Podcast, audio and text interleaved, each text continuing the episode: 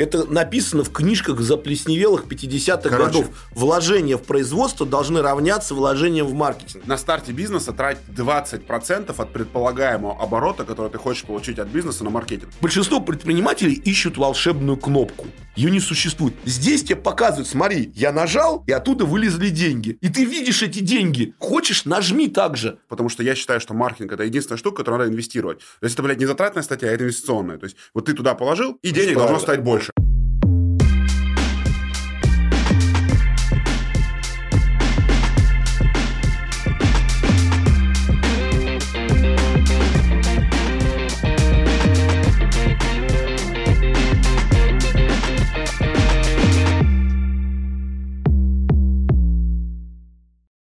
Всем привет! Э, Это True Business Stories, э, мой авторский подкаст, где мы говорим с предпринимателями о бизнесе. А сегодня мы поговорим о маркетинге для бизнеса и о том, что должен делать малый и средний бизнес для того, чтобы стать крупным. И говорить мы об этом будем с тем, кто за последние 20 лет делает уже много раз для разных брендов, делал очень ярко, пафосно, а, с возможностью обсудить, с возможностью того, чтобы в комментариях что-то Просраться, я бы сказал. бурлило Там. прям, и Бурлило. кипело, и пуканы у кого-то поджигались. А, В гостях у меня сегодня Михаил Фадеев. Как я сказал, на визитке у него написано Фадеев э, зачем-то. Но в этом есть, наверное, очень удивительная история. А, Михаил основатель агентства без Марины Рожковой. Ну, А, я его предпочитаю АМР называть. Это а вот такое- мы будем его называть без а, Марины Рожковой, чтобы каждый спросил, это почему без Марины, а куда Марина делась? Вот и именно- тут, как говорит так, Михаил, да. я расскажу вам интересную историю, почему плохо работать с бабами в маркетинге, а хорошо вот нашими уютными Слушай, мужиками. Слушай, ну ты прям, я не знаю, выболел. Я, ты еще расскажи, как мы Миша, с тобой привет. познакомились. Привет. Вот это, конечно, это, это вот прям типичная Фадеевская история. Фадеев, как наш говорит креативный директор, Фадеев нетворкинг это называется. Когда Фадеев идет кого-то обсирает, с кем-то дерется, и потом начинается большая крепкая дружба. Слушай, это забавная штука. А, У меня есть э, как, мне кажется, я чемпион мира по ошибкам, и когда я о чем-то пишу, о чем-то рассказываю, лучше всего заходит контент, когда ты где-то что-то сделал не так, все такие, ха-ха, здрасте, вот это мы готовы обсудить. У меня есть две замечательных статьи э, на VC.ru э, о том, как мы запускали производство и как мы потом продали производство и почему мы продали. И, собственно, все это уже прошло, бизнес мы продали, сижу себе спокойненько, тут приходит ссылка. А видел, что? На тебя разоблачение написали, что ты не то, что сам, ты не только сам написал, что ты лох, но о тебе написали, что ты лох в квадрате, потому что твою статью о том, что ты пишешь, что ты сам лох, написали о том, что ты вообще лох. Я такой, ебать, это успех, это успех. Я говорю, кто? А это, говорит, э, Михаил Фадеев. Я говорю, ну вот от него не ожидал, потому что кто не знал и не читал VC.ru, э, где-то весь прошлый, позапрошлый год обсуждали историю э, тюменского Илона Маска э, с наушниками CJ Pods и о том, как Миша сначала приходил в комментарии, потом уходил из комментариев, потом извинялся, потом говорил, что он не извиняется, и потом что-то еще. Вот. Миш, слушай, а, вот кто-то, наверное, может быть, тебя не знает, да? То есть я уверен, что если кто-то смотрит нас из мира а, цифровых технологий, из мира там цифрок, кто-то что-то продавал на рынке би-брендов, планшетов, телефонов, наверное, тебя знают. А если вот они тебя не знают, да, а, то плюнь в эфир там с десяток брендов, с которыми ты работал, которые ты водил на рынок. CG Pods и тюменский Илон Маск э, услышали. Что еще? Он вот, еще э, сибирский Стив Джобс. Мы еще там ага. дополнили потом, да. А, И там, знаешь, у нас и- картинка такая, вот можно ее перебивкой показать. Вот из последнего, это значит Маркс, Ленг- Энгельс, Ленин. Мы нарисовали коллаж. Маск, Мои- э, мои слушатели Маск, не знают. Стив Джобс и, и, и этот, и Боков. Это вот у нас прям вот э, сливки предпринимательства мировые. Вот, то есть, кринжатина полная. Он, кстати, реально, он реально был против этого. Он говорит, да чё херню вообще несете? Да это же просто какой-то, блин, позор. А сейчас реально, говорит, ты что, прикольно получилось. И народ же приходит, реально там... Знаешь, шутка, которая стала уже не шутка, которая стала уже серьезным мемом, грубо говоря. То есть, все уже знают, что он там тюменский Илон Маск. К нему приходят журналисты, и сами ему уже говорят, вот вас называют тюменским Илоном Маском. Хотя, на самом деле, его там никто толком и не называл. Это мы его им назвали. Вот, и это ввели как бы вот в это в массовое употребление. Вот, а бренды... Бренды, проекты, компании. Ну, вот лично ты за 20 лет чем гордишься? Вот какой-то очередной... Ну, вот есть компания Вот, Pocketbook. Хорошая компания. Вот, э, мы познакомились с человеком, который выкупил за долги небольшую маленькую э, компанию из одной соседней страны, не будем говорить какой, чтобы пуканы не разорвались. Вот, и с долгами вместе выкупил, и как бы не понимал, что с ней делать. И вот как бы на рынке электронных книг моделей, как у Pocketbook, там была такая хитовая модель Pocketbook 301, их была та же самая модель с немного другим софтом, продавалась в количестве там, 5 или 7 разных брендов. Вот это была исходная точка. Я когда пришел к этому человеку, который выкупил эту компанию, я спросил ему два вопроса задал, говорю, вот скажите, какая у вас доля рынка и структура канала продаж. Потому что я считаю, что маркетолог, он должен начинать не с того, что он придумает какие-то яркие слоганы, э, необычные, там, рвущий пукан, там, креативный. Угу. Должен вообще в бизнесе разобраться, что вообще бизнес, что за бизнес он пытается информационно упаковать и продвинуть. Угу. Какой владелец, что за ним стоит, его жизненные принципы. Я же не случайно всей командой приезжаю там, вот, в Новосибирск, там, общаюсь с дистрибуторской компанией, с владельцем там, два дня подряд, выясняя, там, где он учился, когда он родился, откуда он деньги первые взял. Потому что вот вроде бы в этих мелочах, потому что России бизнес очень персонифицирован, средний, малый и средний. Я не говорю про большие корпорации. То есть, вот за твоим бизнесом стоишь ты. То, что выходит в мир – в виде твоего бизнеса, это то, как ты этот мир видишь. И если не, не узнать тебя, если не понять тебя, то органично сделать какое-то продвижение будет очень сложно. Ну, как это продвигать? Купи-купи, хороший-хороший, как дубленки на рынках продавали раньше. То есть, нужно все-таки что-то, люди же не дураки, они хотят что-то содержательного, какую-то микотку, которую, не поняв тебя, не, не углубившись в тебя, невозможно получить. Ну, вот. И мы с ним в 2008 году вот с этим товарищем встретились, начали обсуждать. Вот я ему задаю как бы понятные мне вопросы про то, как устроен его бизнес, структура канала продаж и доля рынка. Он говорит, доля рынка, да хрен его знает, тоже ее считал-то. А структура канала, говорит, ну, 95% у нас продается через интернет. Это 2008 год, не было ни Wildberries, ни Озонов. То есть вся электроника продавалась через еще Евросеть была, Евросеть, видео, вот эти вот все там Эльдорадо, там много было сетей, которых уже там и он был, помнишь, такие сети были. Вот многие из них уже закрылись, там кто-то кого-то выкупили, кто-то уехал там в Лондон бизнесом, ресторанами заниматься, там некоторые граждане, поехавшие немножко кукухой со, временем, хотя они тогда уже были поехавшие.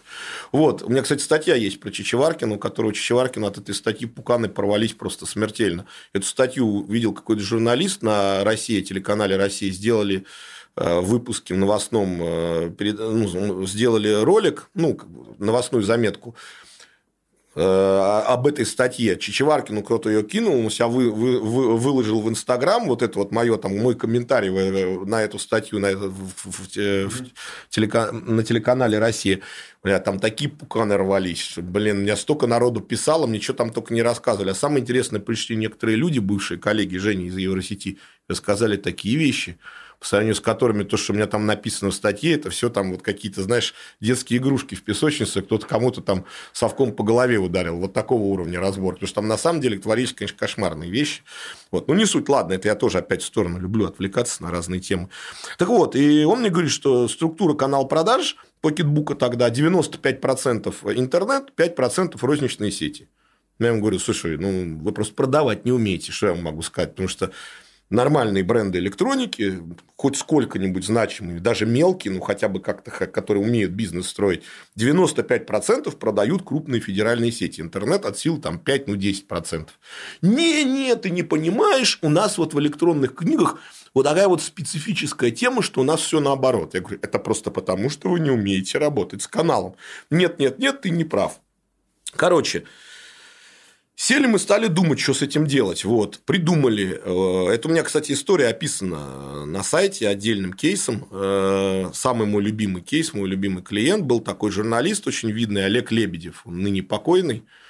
Вот, наша медицина убила его, светлая ему память, как говорится. Вот, у него был, было аналитическое агентство, которое он под вискарь бухнул вискаря и придумал собственное аналитическое агентство, смарт-маркетинг. А потом мы под этом агентстве анализировали разные рынки. Вот. Ну, он сел, вискарика бухнул, сказал, давай сделаем анализ рынка электронных книг. Нет же ни одного толком, потому что ну, рынок был маленький. Угу. Проанализировали. Неожиданно у Покетбука оказалось первое место и 40% рынка. Кто бы мог подумать.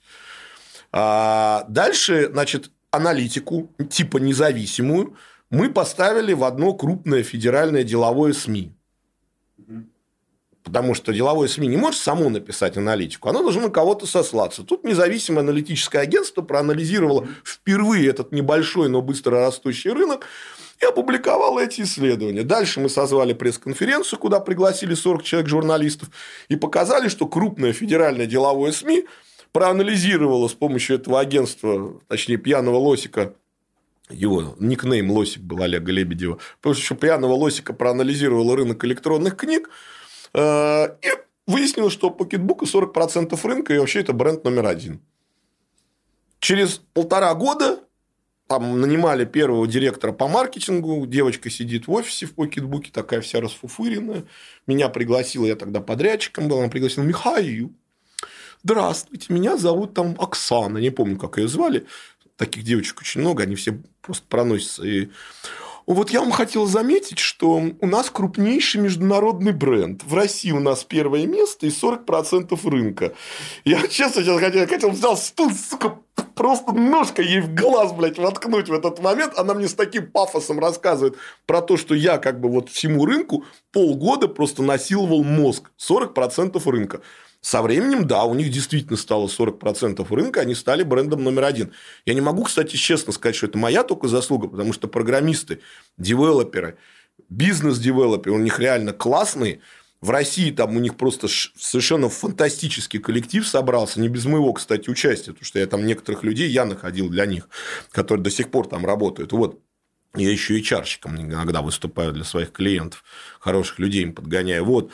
Ну и, собственно, вот и мы с 2008 года с ними работали. Правда, пару раз они там пытались нас соскочить, уйти от нас, но каждый раз снова к нам возвращались, потому что пробовали работать с известными пиарщиками, ничего не получалось, пробовали работать с другими агентствами, ничего не получалось, пробовали внутри команду построить, ничего не получалось. В результате вот все вернулось на круги своя. Забавно. Слушай, мне это напомнило историю, э, что мы сделали ровно то же самое, э, когда запускали э, франшизу студии лазерной эпиляции, мы сели с руководителем отдела продаж, собрали презентацию, но так как мы не могли себе позволить какой-то рынок, мы назвались каким-то там Smart Analytics, по-моему, мы назвались, только польская компания сказали, что... Там польская... Smart Marketing вот, Польская было, компания да. Smart Analytics проанализировала российский рынок, мы сделали, мы сделали там 7 слайдов, но так как, чтобы показать, что это часть исследования, мы сделали слайды, типа назвали их 7, 31, 54 и 57. И говорили, что мы отправляли потенциальным клиентам только часть аналитики, в которой показывается перспектива рынка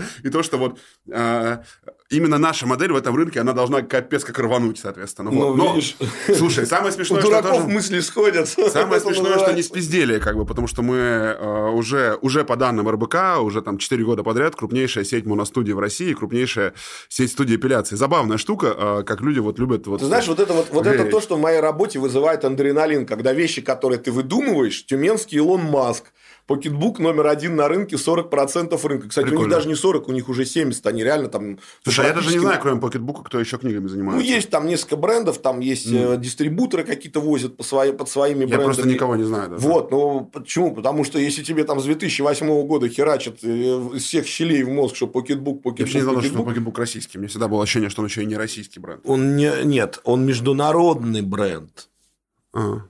Но в России у них очень сильные позиции. Я бы сказал, что там вот если взять все их рынки, в России у них самая большая доля, вот если относительно других, других стран. То есть столько, сколько в России, ну, может, какие-то мелкие страны, типа там какой-нибудь, не знаю, Словакии, вот я их не знаю, вот, ну, в крупных странах у них там небольшие относительно доли. Угу. В России у них вот прям, ну, практически монополистическое, монополи, монополистическое положение.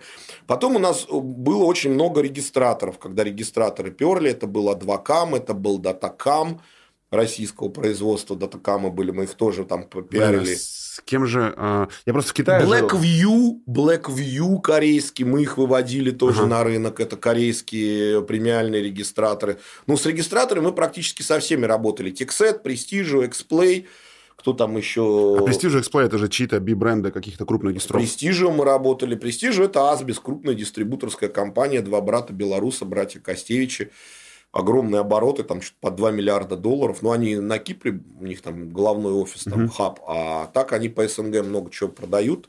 Асбис компания. Вот. uh И Престижу это их, собственно, бренд с Престижем мы там раза три или четыре работали, потому что э, владелец вначале нас подключил, потом владелец высоко, там Кипр далеко, поэтому нас спустили на маркетологов.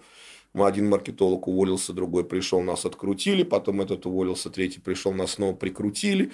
Там вот реально свистопляска, mm-hmm. там очень mm-hmm. часто меняется команда, и каждая метла по-новому метет. Поэтому мы то работаем с ними, то не работаем. Так несколько лет длилось. А, мы работали с DNS, DEX продвигали, продвигали их ноутбуки, смартфоны, телевизоры, что там еще, планшеты, регистраторы, по-моему, тоже там линейка несколько. Потом они решили просто, что им не надо продвигать отдельно DEX, они будут только свой DNS двигать, и у них внутренними ресурсами это делалось. О, Highscreen у нас самый крупный бренд был, э, который вот мы... Да, Коммуникаторов. Э, смартфоны Highscreen, да. Мы их вырастили с, с объема 5000 штук в месяц, мы их выросли до объема миллион штук в год. Больше миллиона они продавали на пике. У нас был рекламный бюджет 2 миллиона долларов годовой. То есть там вообще просто все прям. А сейчас это все бренды, которые были. А сейчас вот э, что, что сейчас, Миш? Вот какие бренды mm. сейчас в 22 году, которые работают с тобой? То есть ты уже отошел от только рынка электроники. А да, мы, мы, мы на рынке электроники выработали все пласты, какие только можно. Потом мы начали уже идти там в более широкие рынки. У нас очень много небольших. У нас вот сейчас в работе около 40 клиентов вот одновременной работе. Причем там кого только нет, там какие-то станки, там какие-то B2B технологии, там сервисы всякие. Ну вот есть там, не знаю, сервис, сервис Ingest. Это сервис типа Руспрофайл, но только там можно не просто смотреть выписки, а, кто сколько, а, кто сколько зарабатывает, у кого какие обороты, налоговые выписки, но сервис можно, где можно рейтинги ставить там партнерам. То есть может частное лицо компании рейтинг поставить, если он там плохо его обслужил, и компания компании, что если там тебя кинули или там тебе там mm-hmm. не доплатили. Вот там есть сервис, ну молодой достаточно. Мы работали за последние э, три года с тремя разными, с четырьмя разными обжарщиками кофе с четырьмя разными обжарщиками кофе. Вот маленькая контора. Ну, а самый крупный там Тейсти, это в рынке ну, кофе. с Тейсти мы тоже работали. С Тейсти работали кофе. Мы работали с Тейсти, да. Э, этих я знаю. Ну вот, э, там, я, может, даже Они, сейчас... кстати, прикольно очень выросли. Они, я их знаю просто как обжарщиков в Ижевске. Они в Ижевске была маленькая обжарка с оборотом 10 или 15 мы, миллионов Я был у них в Ижевске. Мы, да. мы обошли и все производство. Сейчас у них больше ребята. ерда, по-моему, оборот. Да, они очень, они очень крупные, они реально очень классные, но они такие вот своеобразные прям. Ну, в принципе, обжарщики это вообще... Обжарщики это там отдельная секта своеобразных людей, прямо скажем. Они все там такие. То есть это вот, ну не знаю, это альтернативная mm-hmm. вселенная. То есть там нужно очень сложно понять их там менталитет, но тесты реально крупные, у них очень прям вот компьютеризированное, очень структурное производство, у них все очень прям выверено, ну, то есть ребята реально прям вот супер. Миш, а есть те бренды, вот с которыми ты бы хотел поработать, да, ты сказал, вот этот бы я взял, и мы бы как разъебали рынок, вот с ними, вот если бы этот бренд взял, да, но вот с ними не сложилось. Есть что-то такое вот, очень хотелось, но не смогла. Знаешь, это сложный вопрос, потому что я какое-то время, да, там я бегал за брендами и пытался там кому-то себя предложить, потом я понял, что насильно мил не будешь. Вот это, к сожалению, вот как бы я не хотел с людьми поработать, и более того, иногда на некоторые вещи лучше смотреть со стороны. То есть ты смотришь хороший бизнес, хорошая компания, все замечательно. Потом ты заходишь туда внутрь, там такой пиздец творится. Что думаешь, ну его нахер, лучше бы я стоял в стороне и мечтал о них как о большой светлой мечте, которую нельзя трогать руками. У меня а, ну вот там Мистер Рика мы работали с компанией. Майонеза Мистер Рика. Вот. Угу. Тоже известный бренд, везде продается. А, кто, кто у нас еще из крупных был? Ну, таких известных. На самом деле, Redmond, о, у нас же давний клиент, Redmond, бытовая техника Redmond, например. Вот они у нас много-много лет были нашими клиентами, пока там весь маркетинг не поменялся. И Aquafor, э, фильтры. Вот, совершенно феерическая история. То есть, там, ну вот, кстати, из серии, вот, с Аквафор, вот, кстати, хороший пример, Аквафор.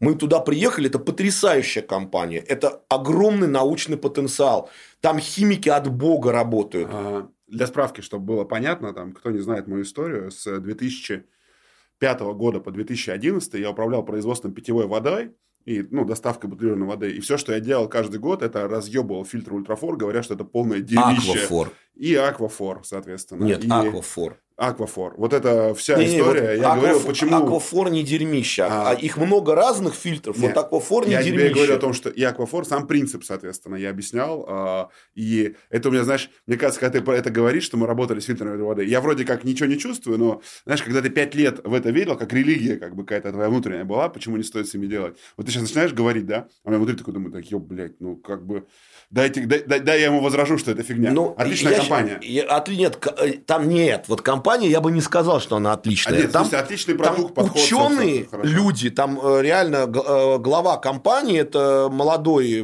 будучи молодым парнем, в 70-е годы еврей эмигрировал в Штаты, там в 80-е, вернулся потом в 90-е, гениальные химики, вот реально боги химии, там у них офигенный классный продукт, но когда ты там начинаешь понимать, что там внутри происходит, это просто какой-то мрак и ужас. То есть, вот как эта компания вообще еще жива, я не понимаю.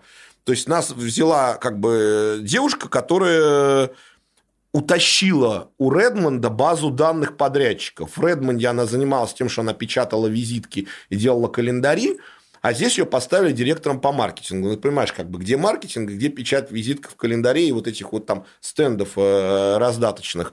Вот. И то есть человек вообще в диджитале вот просто не рубит. И там такое началось, то есть мы, я проклял вообще все, когда мы с ними работали, потому что там человек, например, говорит, что топовый блогер, я, говорит, не согласовываю топового блогера, потому что он на фотке, а там девушка Митрошина, знаешь Митрошину?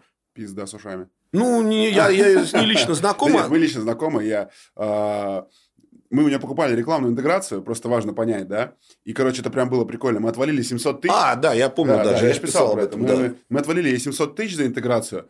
И как бы у нас с нее была одна сделка, хотя была подводка, все классное, все. Мы такие вроде, знаешь, отобрали. И при этом после этого она, блядь, трижды нас еще выкладывала. Знаешь, когда говорила, она говорит, вот вы думаете, я всех, блядь, платно рекомендую? Я платного только их рекомендовала. Они заплатили 690 тысяч. А вот этих вот этих я рекомендовала бесплатно. Еще раз раза три вот так упоминала. Продаж у нас этой аудитории не стало больше. Ну, ну слушай, бы, ну ты выбрал остального. аудиторию. Я вот, вот это самое, А-а-а. то, что меня стригернуло в этой статье, то есть как ты вот для фильтров, вот для этих люксовых выбрал, ну реально не дешевых слушай, выбрал э. Дешевые они на самом деле были. Короче, была определенная логика, а, были определенные места, у кого есть свободные. Ну, как сказать, была определенная логика, мы придерживались. А так, э, Митрошина прекрасная девочка, мой сейчас, мой продюсер, который управляет у меня там пиар-продвижением и информационными продуктами, она с ней общается уже, ну, как бы там в круге общения, да, прекрасные там. Ну, типа, не, она, она потрясающая. Вот self-made woman из вот этих вот да, поколения да. сейчас зумеров, вот она прям реально одна да, из лучших. Да, да. Вот, ну, она просто уже улетела в такие там межгалактические пространства, и там уже связь потеряна с космосом и там с Землей.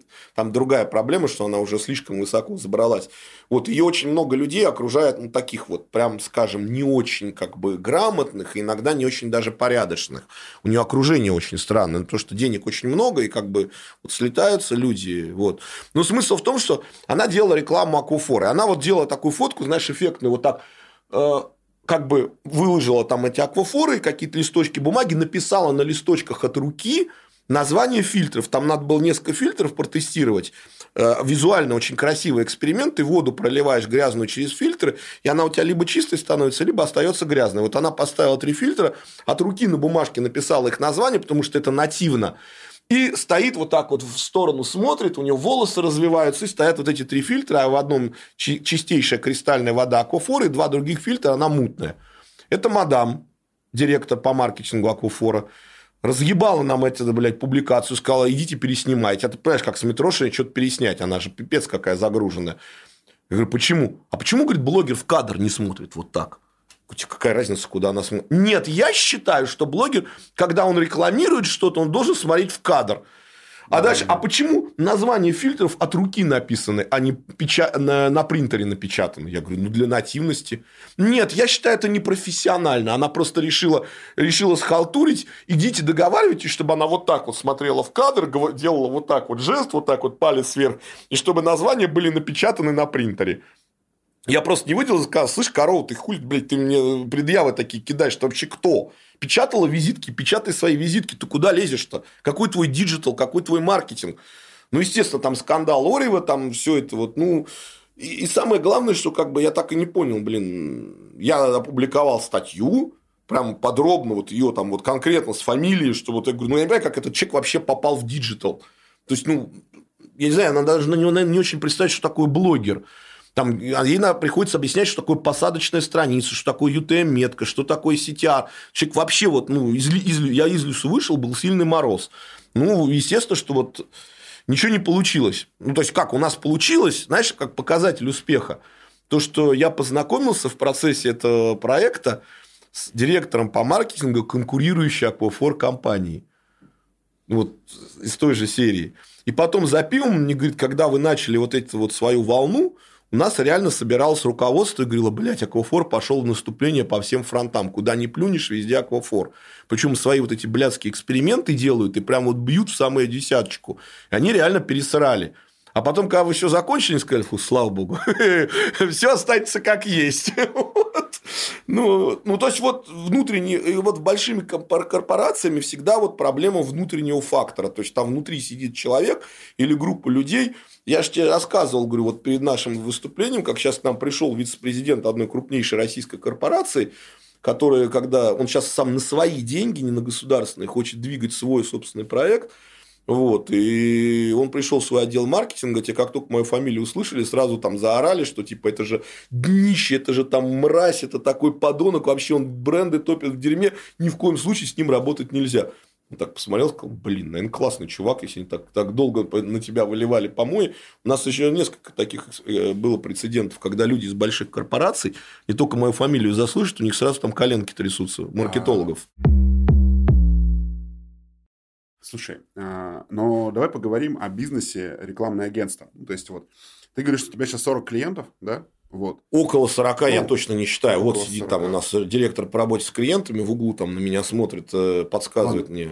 Миш, э, давай вот э, предметно. То есть, вот у меня есть забавная история, как я попал в маркетинг, да, собственно, я улетал в Китай, разорился, был должен кучу денег, и когда вернулся, искал работу. Ну, то есть, я просто, блядь, гуглил, ну, типа, куда на работу устроиться. Это реальная история. И я, а у меня очень простой совет есть. Ищешь работу, пиши в резюме то, что вот где больше платят. И я смотрел, где могут платить. Ну, просто где могут платить. Я смотрю, э, агентство недвижимости в Новосибирске крупное в 2016 году ищет директора по маркетингу и продажам. Я немного продажами занимался, поэтому говорю, бля, мой опыт подходит, релевантный вроде бы. И я написал, ну, как бы вот, у них был запрос, что умеешь делать, я то и написал. Следовательно, так я пришел в маркетинг. Ну, то есть, это вот я так пришел, потому что... До сих пор не знаю, как правильно маркетинг или маркетинг. Хер знаешь, короче. Вот так я пришел, как бы, да, и прикольно это в чем, знаешь, когда э, есть такой м- сериал, называется «Офис», по-моему, блядь, или IT, IT, IT-крауд он называется, где э, директор нанимает, типа, главную бабу айтишницей. И она такая приходит, и о, он такой, ну, что-то расскажи, блядь, на своем айтишном. Она такая, блядь, принтер. Он такой, заебись, что еще знаешь? Она такая, сетевая карта. Он такой, блин. Ебать, какая умная. Да, да, да, да. Он такой, что-то еще, блядь. А, она такая, так вот, кнопка перезагрузить. Такой, блядь, берете вас, IT-директор, все, как бы иди. Ну, типа, он не понимает, а она не понимает. И вот так же пришел в маркетинг. Я не понимал, как бы, не особо ничего, да, но я слова произносил очень уверенно, очень смело, ну, как бы говорил, что надо делать. И э, мне там в первый месяц выдали бюджет миллион рублей и сказали, блядь, чувак, надо продавать квартиры, короче.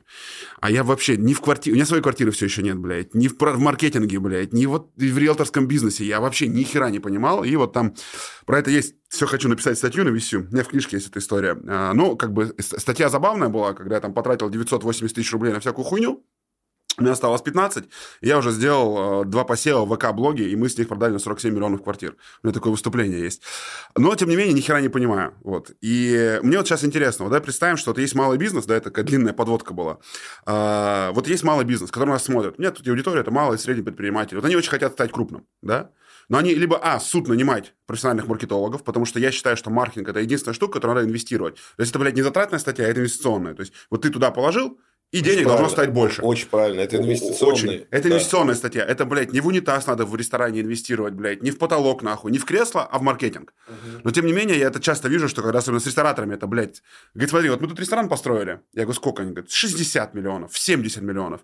Я говорю, так. А сколько маркетинг проинвестировали? А сколько маркетинг? Ну, смотри, вот 1200 я дам на это хуй там плавал. Он говорит, короче, смотри, вот у меня есть дочка а, от второго брака жены, блядь, я куда-то там Я ее СММщицей посадил. Да, да, за пятак, нахуй. И за вот, 5 тысяч посадил СММщицей. Ну и как бы давайте будем креативными, попробуйте как-то без бюджетов, нахуй. Ну куда, блядь, надо же быть креативными. Потому что я считаю, что хороший креатив, блядь, он важный, как бы. И вот, и у нас вкусно. Все, э, вот у вас там три вводных, соответственно, давайте вот Ты знаешь, вот 5 меня, тысяч рублей. меня Короче, удивляет, вроде лю- люди бизнес-книжки читают, ходят на всякие эти вебинары, вебинары, там курсы какие-то проходят. Это написано в книжках заплесневелых 50-х Короче. годов. Вложения в производство должны равняться вложениям в маркетинг. Это буржуи еще писали. Ну, слушай, у меня есть такая интересная формула. А, Я говорю о том, что а, на старте бизнеса трать 20% от предполагаемого оборота, который ты хочешь получить от бизнеса на маркетинг. Ну, чтобы у тебя там Роме был 1 к 5 хотя бы, да? То есть, ну, вот ты понимал, Слушай, что... Я когда работал на китайцев, они всегда маркетинговый фонд 5% утверждали, даже Ну, когда обороты были Я говорю, миллионные. на- я говорю, на старте, на старте, да, то есть, ну, типа, 20% этого, хочешь оборот 10 миллионов, трать на маркетинг 2 миллиона. Вот какая-то такая формула, она мне, по крайней мере, помогает. э, Ты знаешь, в чем, в чем проблема вот вот этих всех формул? То, что тебя смотрит малый и средний бизнес, и они хотят вот о, он сказал 20. Так, пойду посчитаю, сколько Не, ну- 20. И дальше он начинает говорить, а ну-ка быстро идите, тратьте 20%, как у, Ну, у- там умный не так. Долгов сказал. Там не понимаешь? совсем так работает, но это хотя бы кому-то... В... То есть, хотя бы какая-то цифра, ты на нее хотя бы как-то опираешься и смотришь, ты вообще туда идешь, от того, сколько ты хочешь... Хочешь, чтобы бизнес вырос до скольки-то оборотов, то есть, там чудес не бывает. Нельзя Ну, там... ты понимаешь, ты, ты просто говоришь, надо тратить. То есть, куда тратить, ты не говоришь, идите и тратьте. А, блядь, вот сейчас я поговорю. твари. Короче, и они блядь. говорят, блядь, а я трачу только 5, срочно надо пойти еще 15 потратить. Видишь, вот, и э, вот, вот таким образом сливаются Короче, деньги Миша, в вот унитаз. видишь, э, почему меня моя жена любит? У меня очень долгие прелюдии. Давай я к вопросу перейду. А, Вопрос, соответственно, вот малый бизнес нас смотрит, и вот давай представим, у них есть несколько вариантов.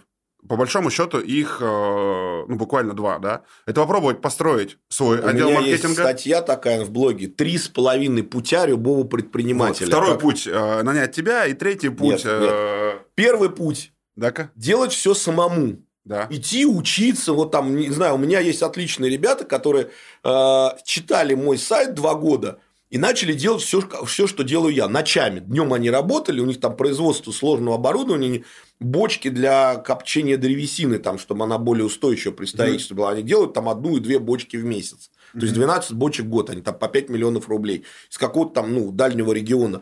Вот, они все читали и стали делать как я но при этом сами лично сидели это все изучать. То есть тратить много времени, чуть-чуть денег на эксперименты и повторять чей-то опыт. Это первый вариант. Второй вариант – идти и подряд пытаться найти специалистов к себе в штат. Нанимать, через какое-то время выгонять, нанимать новых, снова выгонять, снова новых нанимать. Ну, строить свою собственную структуру. Готовых людей. Третье – это э, нанимать людей вместе с ними учиться. И четвертое – это найти профессионалов, которым ты будешь, вот типа меня, профессионалов, которым ты будешь платить. Все, никаких других путей нету. Сколько денег стоит работать с вами? А ты знаешь, вот это очень хорошее. О, блядь, началось. Нет, Щас нет, нет. так вот мы я тебе сейчас тоже подводку, у меня тоже длинные подводки. Ты приходишь к доктору, говоришь, доктор, у меня болит живот. Сколько стоит его вылечить? Давай вот сразу конкретику. Что тебе доктор скажет? Не хотите анализы, там, исследование какое-то, там, кал, мочу сдать. Потому что, может, у вас просто вы там капусты гнилой объелись, вот там, не знаю, вам таблеточка, мизимчик, чтобы переварилась, попукайте, и все у вас будет хорошо. А может, у тебя онкология в четвертой стадии, тебе там надо сложную операцию делать с химиотерапией. Это там 2 миллиона евро стоит. Вполне можно с онкологией. Вот от 150 рублей за таблетку до 2 миллионов евро. Как я тебе скажу? Я могу приблизительные цифры дать. Что человек хочет. То есть, ко мне же, знаешь, когда иногда приходит Михаил, у меня есть 10 тысяч рублей, что вы можете на них предложить мне? Я Ну, говорю, там вот за я- нет, нет, почему? Я говорю, я могу, у меня есть офигенное предложение только для вас со скидкой. Вы идете в кабак, вы меня поете пивом, и мы с вами разговариваем. Поверьте, вот в плане маркетинга лучше инвестиции вы не придумаете.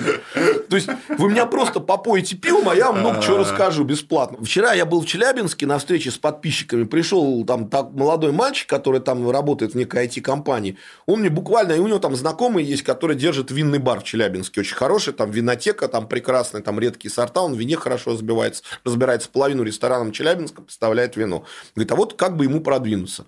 Ну, мы выпили пиво, я ему буквально сходу накидал там 5-7 идей, что можно сделать. Он говорит, ёпта! Я говорю, вот видишь, ничего не заплатил. Но это редкая ситуация, потому что я сейчас реально меня просто разрывают. У меня есть вторая услуга. То есть, первая услуга – попоить меня пивом. Но это еще надо меня поймать и уговорить пойти пиво пить, потому что я сильно перегружен. Вторая услуга – у меня есть консалтинг. Ну, ты знаешь. Вот. Да.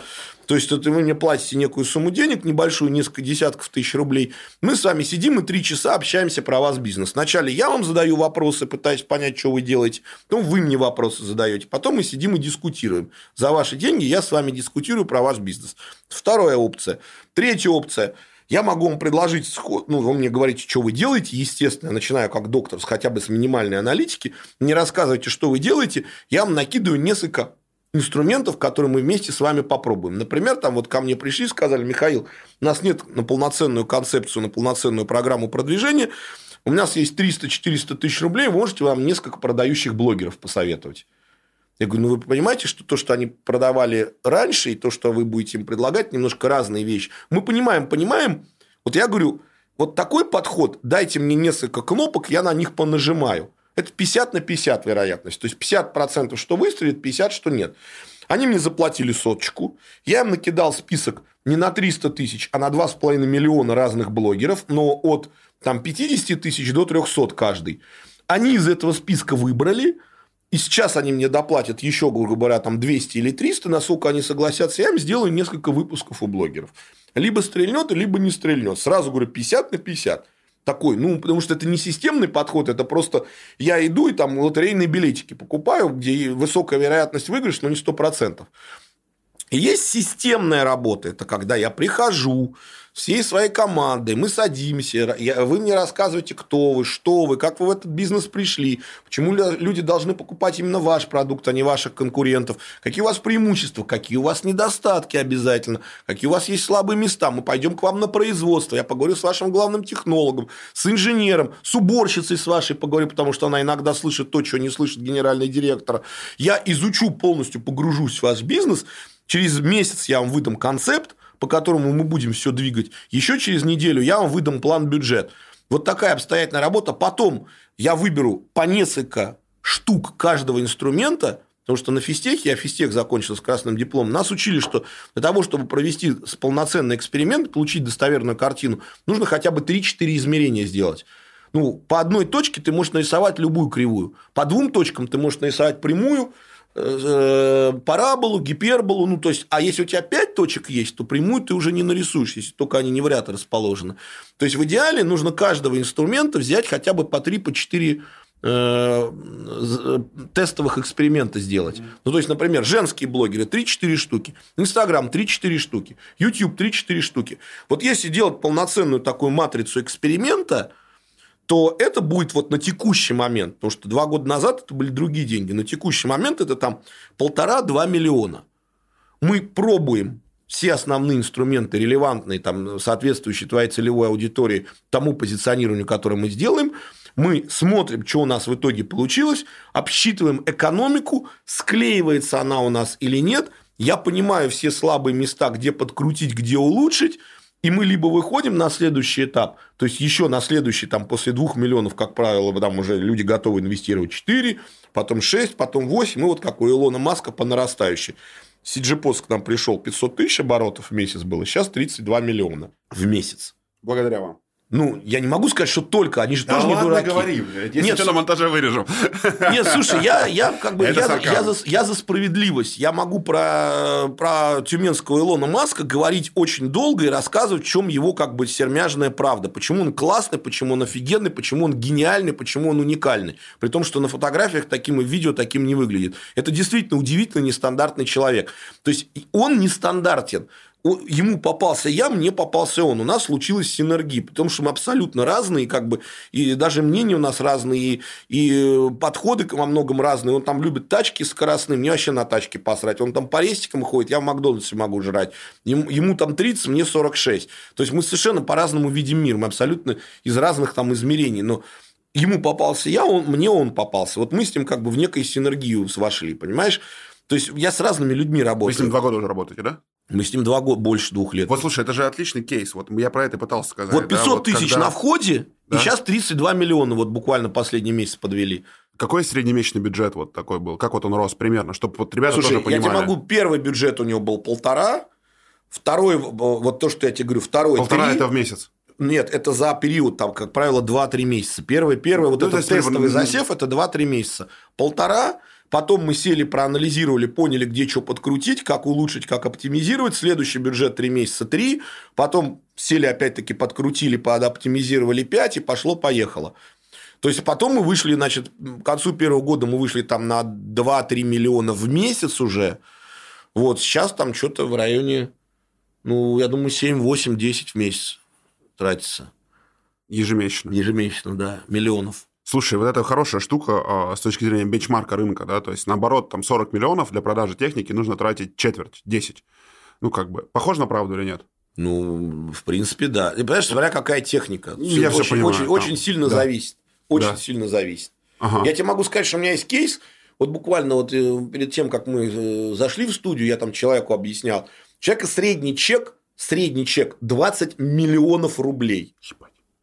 Он потратил на продвижение, очень мы долго торговали, сделали ему двух блогеров на 600 тысяч. Он получил 6 заявок. Я не знаю, честно, сколько из них там выстрелило, но 6 заявок с- жирных, сочных он получил. Это какая-то недвижимость, наверное, да? Ну, да, там близко к недвижимости. Там сложный, сложный очень, очень товарищ, очень нетривиальный. Если я его назову, мне там яйца отстрелят, грубо говоря. Поэтому лучше как бы не называть, там не конкретизировать. Ну, вот на 600 тысяч он получил 6 заявок. С перспективе каждая заявка там 20 миллионов и выше. Вот, понимаешь, да? Потом не срослось, но опять-таки к вопросу о том, что вот специфика малого и среднего бизнеса. Блогер, который дала из этих шести, там два, два блогеров, э, два блогера, и один из них, или она, или там был женский блогер, мужской блогер, так как там мужская аудитория в основном у него, я сделал ж- мужского блогера и женского. И вот удивительно, но мужской дал, блогер не дал ни одной заявки, а женский дал шесть. То ли пять, то ли шесть. Вот ито- в итоге, не помню Ну, из которого большинство были мужики. И мы поняли, что там логика принятия решений, что бабы читают женского блогера, идут к своему мужику, говорят, слышь, родной, там вот, вот, вот это пойди, там посмотри, вроде Да, как ну, это, слушай, рекламируют. в недвиге, в недвиге, кстати, это частая тема, что инициатор смены, то есть плательщик э, это, собственно, мужчина, а инициатор того, блядь, семейного очага это женщина. Ему же все равно, отдает он эти деньги мне или часть денег себе, а это блогеру, а это там на закупку ко- кофе, он, он просто считает, сколько он из кармана вытащил. Поэтому я всегда говорю цену под ключ. Вот из кармана вам надо достать столько-то.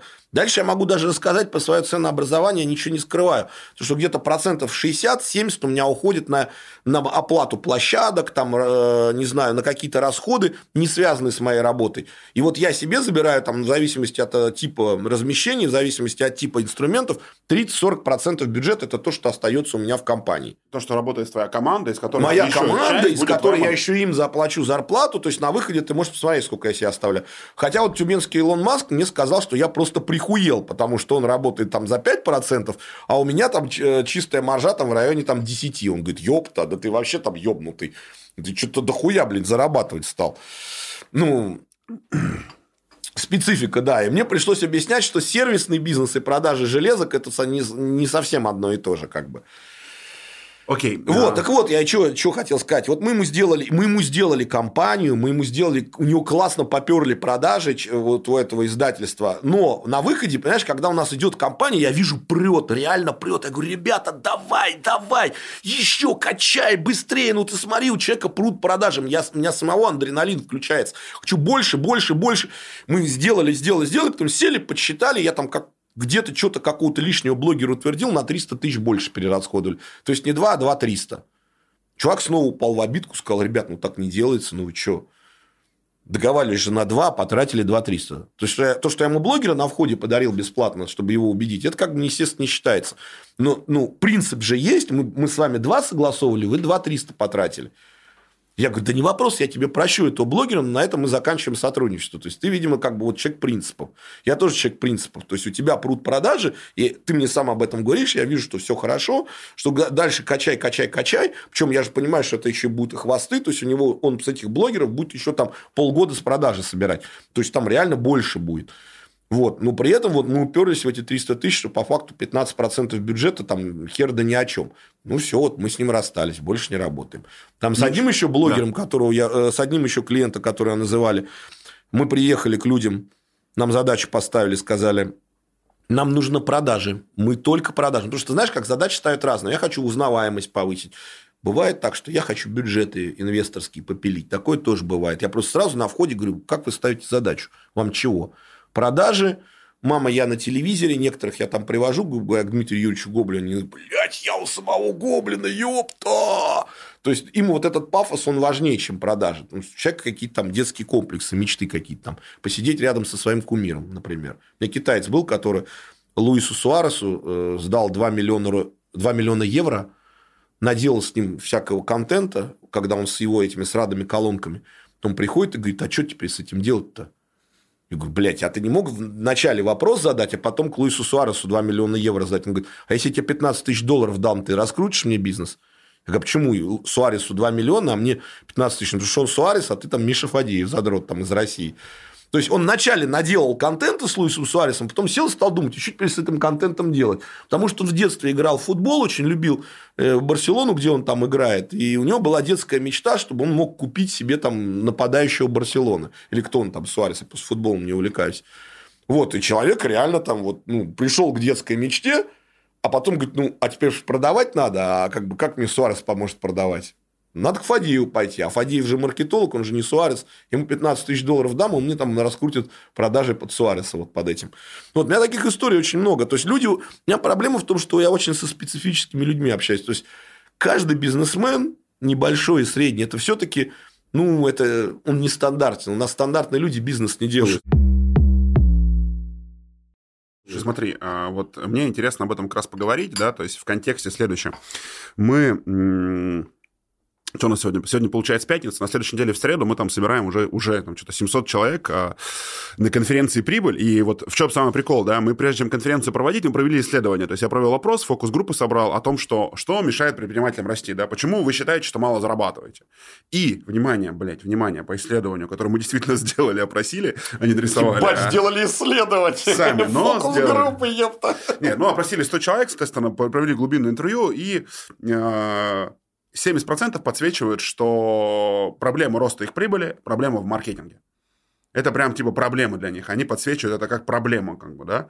И, собственно, вот э, давай попробуем вот в рамках этого сейчас, да, возможно, мы это даже где-то вставим потом, вот к этой конференции, вот что бы им посоветовал, понимаешь, вот люди, ну, то есть, они же не знают, с какой стороны туда подступить, да, то есть, вот, какой алгоритм ты бы им дал сейчас, да, вот, что сделать-то? Знаешь, типа, я, обняться, я, заплакать и вместе, знаешь, знаешь, я сейчас тебе сейчас скажу сценарий э, на примере. Я все на примере своих клиентов, людей. У меня очень хорошо с наблюдением. Я же говорю, я физик-экспериментатор mm-hmm. по образованию, поэтому наблюдение живой натуры – это мое искреннее хобби, это моя работа. То есть, я фактически, знаешь, как я говорю, я занимаюсь э, социальной психологией. То есть, моя работа – это не маркетинг, это социальная психология. Mm-hmm. Я понимаю, как люди думают, я учусь эмпатийно их чувствовать и принимать решения в том числе и за своих клиентов, тогда, когда это нужно. Иногда даже инвестируя свои деньги, показываю, что я готов рисковать, вместе с ними рисковать, потому что для... в сознании людей маркетолог – это распильщик бюджета. Не во всем, это у тебя так картина. Часто, часто. Тем не менее, вот, да, посмотри в камеру, какие, какой ты путь дашь людям, которые вот, э, вот я, я сейчас тебе расскажу, вот какой, какой, какой путь, знаешь, вот... Э, Расскажи ребятам. Ну, ребятам... Мне кажется, я чуть-чуть понял уже, что Нет, я тебе сейчас расскажу. Вот э, когда у тебя болит поджелудочная, Твоя задача найти хорошего доктора и ему полностью довериться. Не ебать ему мозги.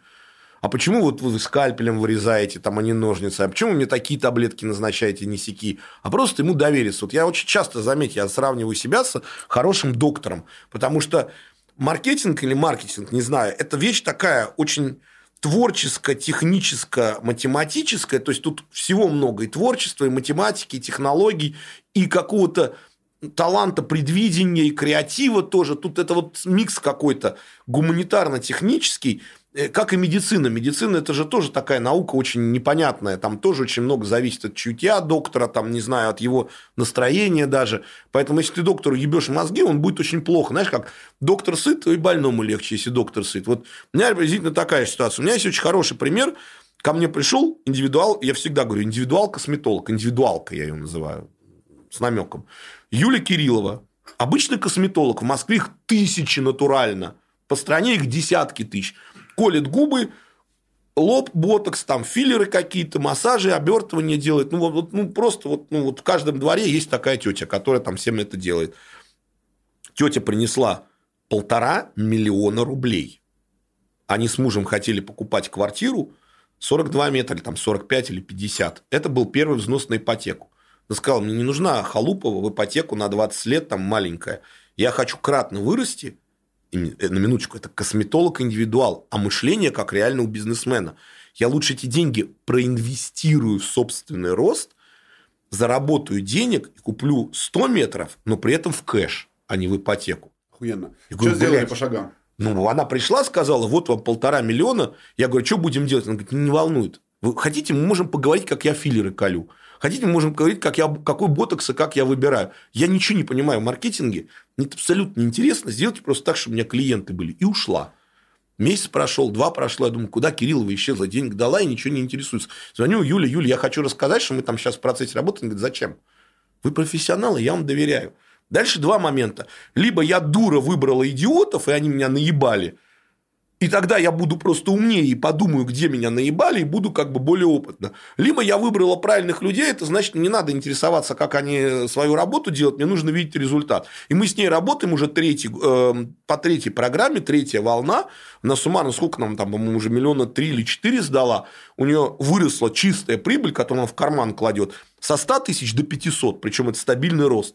То есть не, не один месяц, как инфо-цыгане, а один раз вырос. Но просто раньше 100-150 в месяц зарабатывал, сейчас 500, там, 600, там, иногда 400, когда она там отдыхать хочет в выходные. Вот. Человек не ошибся. А знаешь, самая вторая часть, вторая часть истории, это, блядь, просто вот я обожаю такие истории с продолжением. Она принимает у нее свой кабинет, где она там ну, просто снимает девочка кабинет. Еще она работает в клинике сетевой, там несколько э, точек в Москве одним из трех косметологов. То есть, также там она процент какой-то отдает, администратор ведет запись, там, ну, чай, кофе предлагает, там, полотенчики постиранные приносит. При этом она туда клиентов своих загоняет. И администрация клиники, муж, жена, насколько я помню, может, может, баба, может, муж, жена, не помню. Короче, администрация клиники видит, что из недели в неделю у моей клиентки Кирилловой запись забита на две недели вперед, а две других косметолога сидят, курят бамбук. А они что только не делали. Они Инстаграм ведут, холодные обзвоны делают, листовки по подъездам раздают. Не идет народ. А еще это в пандемию было. Они вызывают Кириллу, говорят, слушай, я, мы что-то не понимаем, у нас три косметолога, один, блин, там в поте лица упарывается, а два других сидят там, курят и чаи гоняют. Что происходит?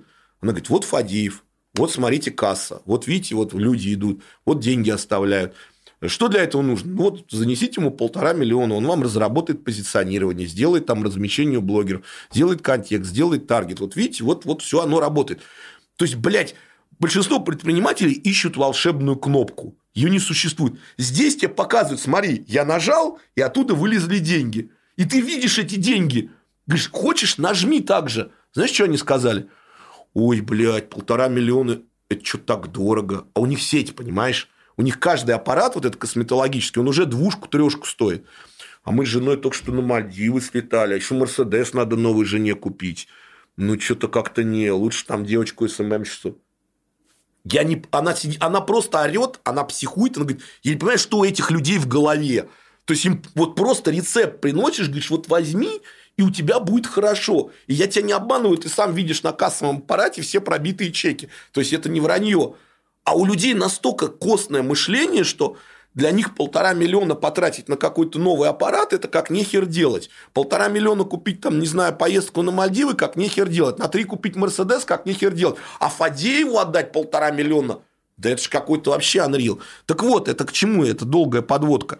Вы просто найдите людей, которым вы доверяете. Не обязательно я, может и ты, может и другой какой-то маркетолог. Денег ему дадите и дайте ему сделать свою работу. Вот и все.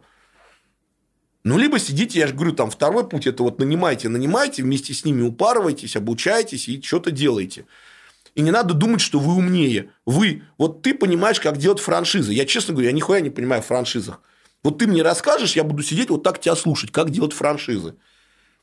Вот, ну и, и я не буду претендовать на понимание. Я всегда буду, когда у меня будет вопрос к франшизам, я буду приходить к тебе, говорю, Саша, скажи мне, тут человек спрашивает, как франшизу ему упаковать. Я, ему, я этому человеку скажу, слушай, я ни хера не знаю, вот есть спец, иди к нему. У меня есть нейрохирург хороший, когда человек приходит, говорит, у меня голова болит, я говорю, сдай, сделай эм, томографию там мозга этого, ну, ре- рентген, что, томографию, сделай там анализы, возьми, иди вот к этому в Бурденко, к этому нейрохирургу. Я ни хера не понимаю, как, блядь, мозг лечить, ну, это не мое. Ну, в маркетинге я понимаю. Поэтому, если ты хочешь блогеров выбирать, ты ко мне приди, я тебе скажу, как я тебе в статье написал. Ты мне, я тебе сразу скажу, что к Митрошиной тебе с твоим продуктом ходить не надо. Это, знаешь, это же всегда есть. э, Кстати, знаешь, что забавное? Самое охеренное. Знаешь, перед этой историей.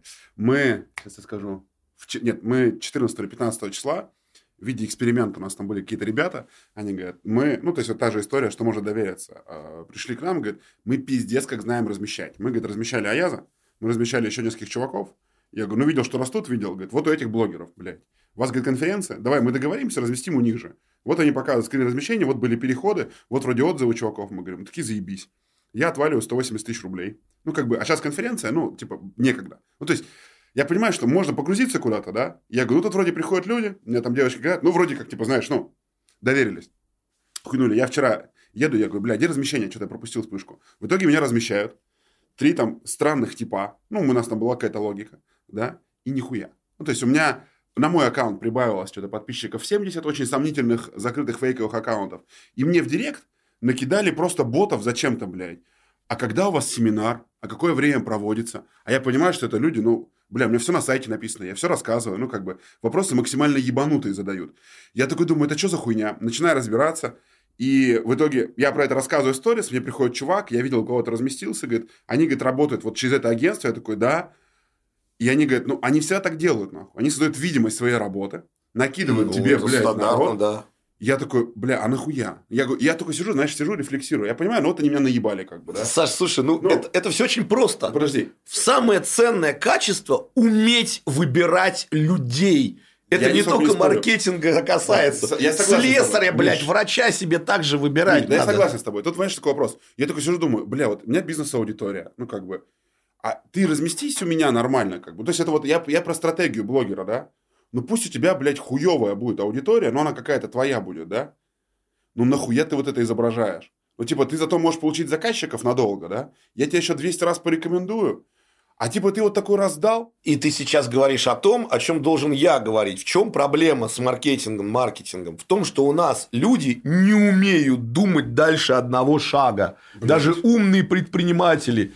Не, я к тому, что времени не было, тут вроде все прикольно. Говорю, блядь, ну как бы похеру. Единственное, для себя я понял, что больше мы так точно делать не будем, как просто почему где-то разместились, да? Есть какое-то течение обстоятельств. Мы выбирали очень долго блогеров. Мы, кстати, когда выбирали, чтобы ты пришел, как я сделал, я очень просто сделал. У меня есть знакомый а, Данил Соловьев, владелец фит-сервиса. Я говорю, Дань, я говорю, ты сколько с блогером работаешь на свои бабки? Он говорит, вот столько-то. Я говорю, как работаешь? Что расскажешь? Кто, с кем, а, как, что делаешь? Он такой говорит, ну, я вот это, вот это, вот это делаю. Я говорю, кого посоветуешь? Кто за цену качества вам дал лучший результат, да? С кем вы работали? Кто мудаки, не мудаки? Он мне вывел список с всеми контактами.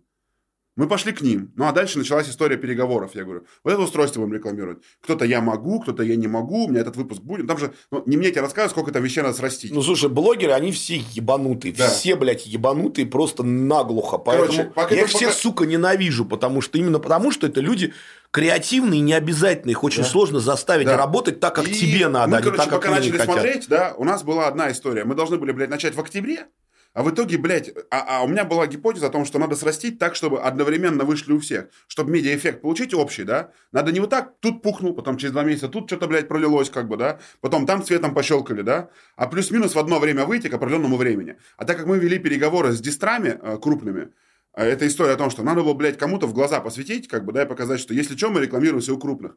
Похуй у кого? Ну, как бы мы ведем переговоры с дистрами, они скажут, ладно, поставим вас на полке. Вот, вот, это другая. Вот почему я правильно задачу сформулировать. Потому что мы хотим продавать. Я говорю, вы хотите продавать напрямую или вы хотите сетям показать, что вы э, рекламируете? Мы хотим показать себя, что рекламируемся, поэтому, ну, если что-то продастся, я понимал, что будет заебись, но как бы, давай так. Охуенный эксперимент. Мы на него бабок выделили, поэтому Митрошина была просто по логике. Я сказал, слушай, есть Таня Митрошина. Я говорю, у нее стопудово живая аудитория. Просто Саша я Митрошина. Саша, Саня Да. Митрошина, да. Ну, а, есть- Саня, я думаю, Таня у нее. Или Саня Митрошин. глуховат. Вот. Я думаю, у него по-любому живая аудитория, по-любому бабская, да. Ну, вот такую подачу сделаем, вдруг зайдет, как бы, да, потому что мы, когда оценивали, почему это аудитория, у нас как раз так и было, что у нас берут женщины, которые, блядь, берут себе, очень заботятся о себе, о семье, блядь, о чем-то еще, да? Ну, таких взглядах прогрессивных. Решили, что, возможно, эта аудитория есть Ты там. знаешь, есть еще какой момент, вот это я тоже у себя э, рассказываю, в чем может быть дело. В том, что если ты Митрошиной не скажешь, что это такое на какие вещи надо делать упор, она сама на это, про это не додумается. Как сказала одна блогерша небольшая, э, бывшая партнерша Митрошиной, с которой они хер знает, когда расстались, Саша Кет, Шкетова, такая, ну, не, не, не в себе, не, не, с кукухой немножко не, не дружащая блогерша. Я ее просто смотрю регулярно, мне надо знать, какие бывают блогеры. Вот, она сказала так, очень, у меня пост даже есть на эту тему. Э, как голожопая девочка поколения Z, Z, которая она там в трусиках танцует каждый день в, в прямом эфире. Ну, она реально там какая-то вот там... У нее она прям сама говорит, что я пью, пью нейролептики или там какие-то таблетки, потому что у меня там кукуха едет, вот. Но она при этом иногда выдает очень правильные мысли. Она говорит, блогер – это говорящая голова.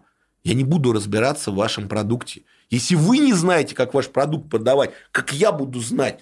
Вот вы мне дали продукт, сказали, что говорить, я скажу. Если вы мне даете продукт сложный еще, тому же говорите, скажи что-нибудь, ну, что блогер может выжить? Ну, хороший стакан, классный, за свои деньги, стильный дизайн, наилучшее соотношение цена и качество. То есть, выдать какой-то набор вот этих вот заезженных штампов.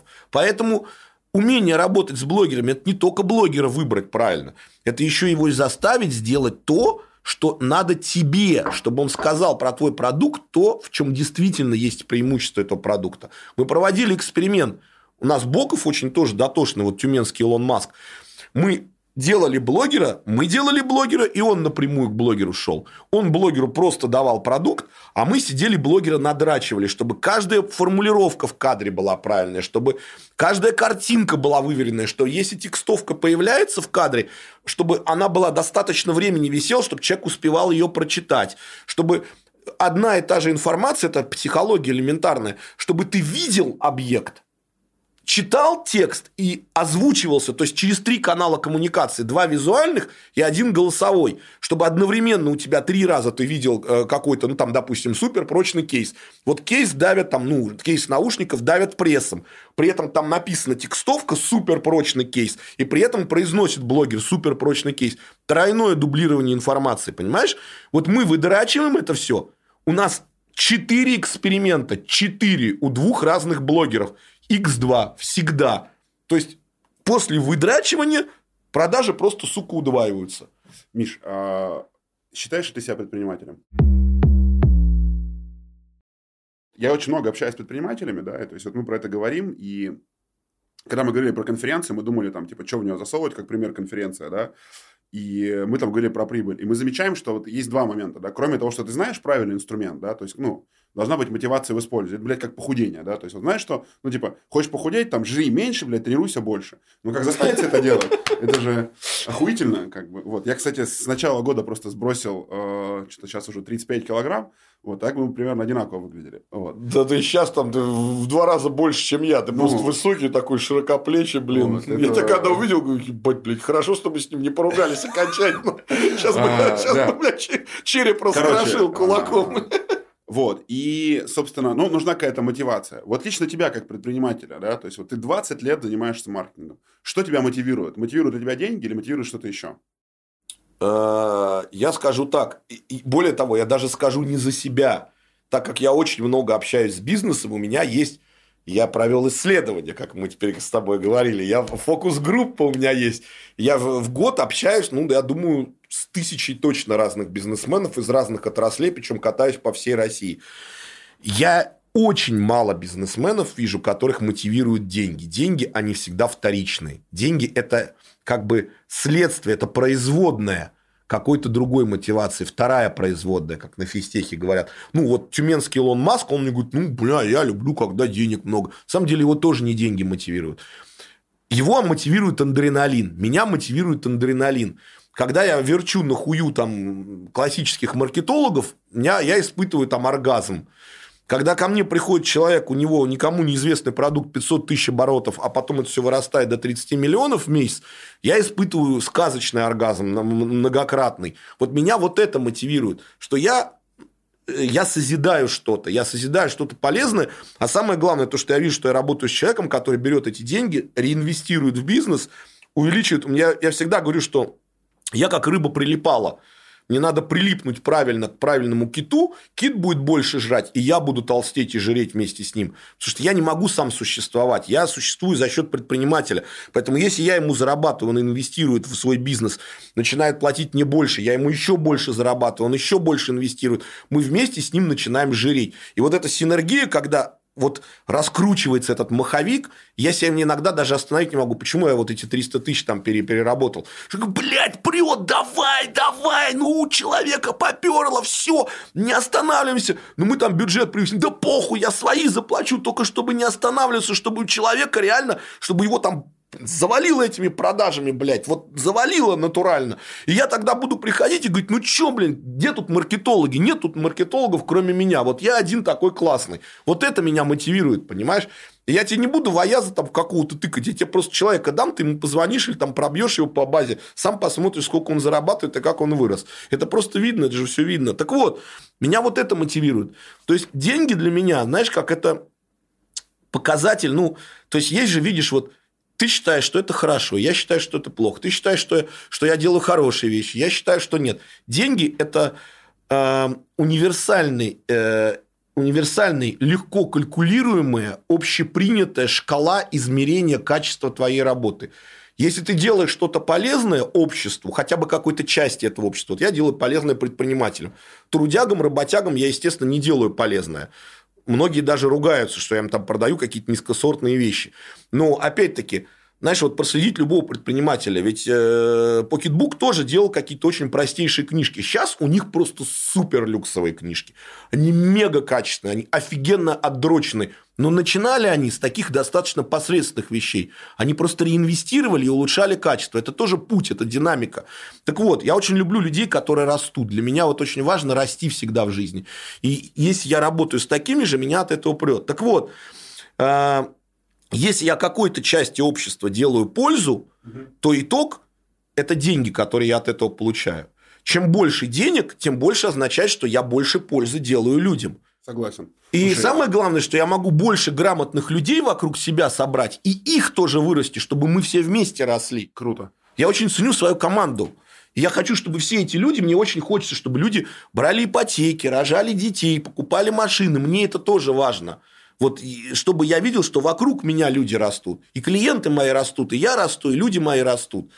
Вот, и вот это меня мотивирует. Я, если бы я был сейчас Мишей Фадеевым, то я бы назвал эту статью, блядь, что я чернозем в мире маркетинга, блядь, которого надо подкинуть на грядку, чтобы помидоры были больше, да? Что такое? Ну, ты знаешь, я, нет, я наоборот людям всегда говорю, ребят, вот я такой, какой я есть, я не волшебная кнопка. Более Или... того, со мной сложно общаться. Нет, я подумал, что как э, твой бывший партнер э, Торша, она назвала бы тебя короем дерьмом, благодаря которому бля, вы заработаете миллионы. Наверное, что-то такое, да? Ну, может Сельским. быть, да. Сельским, да. Вот. Но я не, я, я не колхозник, я это, я же городской. У меня еще пару вопросов буквально осталось, э, и там будем финалиться. Вопрос первый. То есть, я очень долго слежу за медиапространством. Есть какие-то вещи, которые, знаешь, там, которые позволили каким-то компаниям выросли, вырасти, как бы, да. Первая вещь, которую я заметил, и я думал, бля, как это гениально, когда ребята говорили, озвучено по версии Кураж Бомбей, и э, спонсором был Эльф-торговец, который вырос сейчас большое медиапространство, да, и Авиасейлс, который просто, блядь, озвучивал сериалы, ну и как бы, и это было гениальным маркетинговым решением, да, то есть огромный охват за какие-то, мне кажется, смешные деньги.